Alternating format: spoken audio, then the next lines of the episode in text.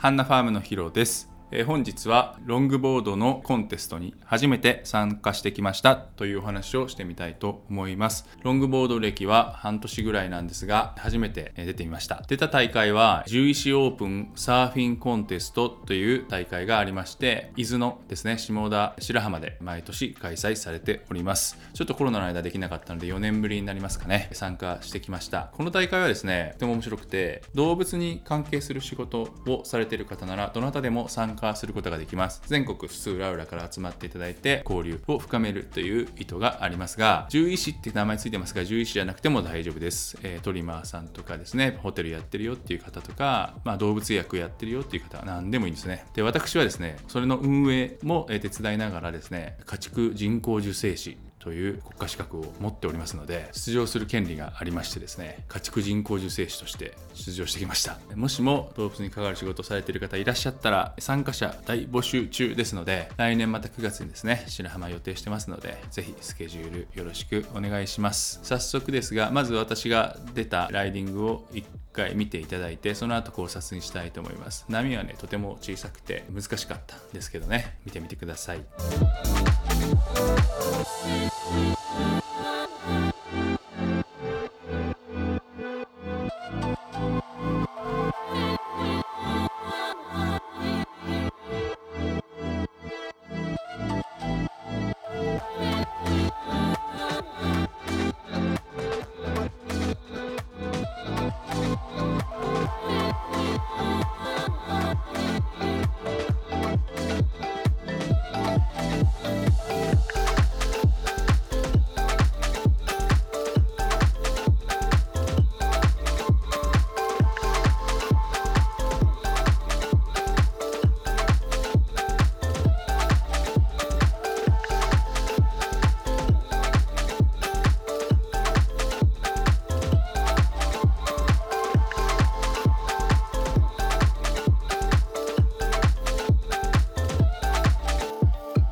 いかがでしたでしょうか？これはですね4人しか出なかったので一発決勝のロングボードクラスでした。結果は2位でした。この映像を見て自分が考えてることとロングボードの対比よく分かったのでお話ししてみたいんですがまずですねロングボードってパフォーマンス系のカーブとかカットバックとかフローターとかリップアクションぐらいまでするロングボードとクラシック系みたいな感じでノーズライダー中心にっていうのあるじゃないですか。どちらかというと私後者の方を取り入れたいなと思ってます。なぜならショートボードもミッドレングスもやるからそれはそっち側でやってこっちはどっちかっていうともうちょっとクラシックスタイルやってみたいなと思ってたんです思ったんですけど映像を見たらやっぱりショートボードみたいなサーフィンしようとしてるんですね。これは自分で客観的に映像を見なきゃ分かんないことだと思うんですよ。あれと。私のやりたいのは違うなというふうに思ったんです。っていうのもこんな小さい波でもとりあえず1回走るだけかもしれないけどその走り方は完全にショート寄りかなと。で優勝した方見てるとやっぱりねサーフィンがね遅くて遅いっていうのはいい意味で遅いのね。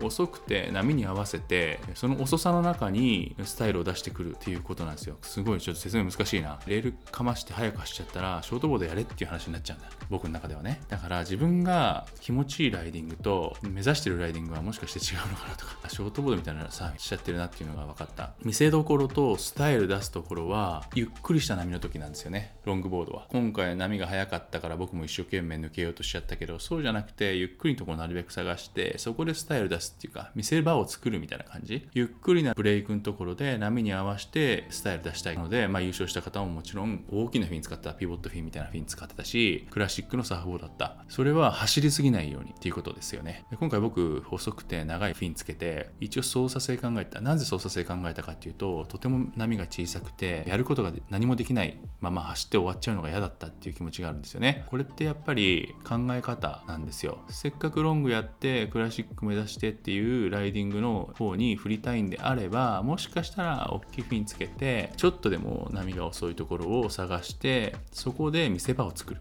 コンテストなのでそれを練習してみたいなというふうに再確認しました。だからついつい出ちゃう自分の癖とかはやっぱりビデオに撮って客観的に見ることはすごく大事なんでおすすめします。大会に出るとそれが点数になってフィードバックで返ってくるのでもっと明確に課題が分かって自分って目指してるところとやってること違うんじゃないかとかはとても気づきが多いなというふうに思いましたね。是非ですね皆様もロングやる方ショートから転向していった方ミッドレングスから転向していった方自分はどんなスタイルでロングボードやってるんだろうってもう一回考えてみてほしいなというふうに思います。そして大会にどんどん出てそれを見つめ直す機会を増やしていただけたらなというふうに思っております。以上ですね。本日はロングボードのクラスにですね初めてコンテスト参加してみましたっていうお話をしていました。以上本日もありがとうございます。また次回よろしくお願いします。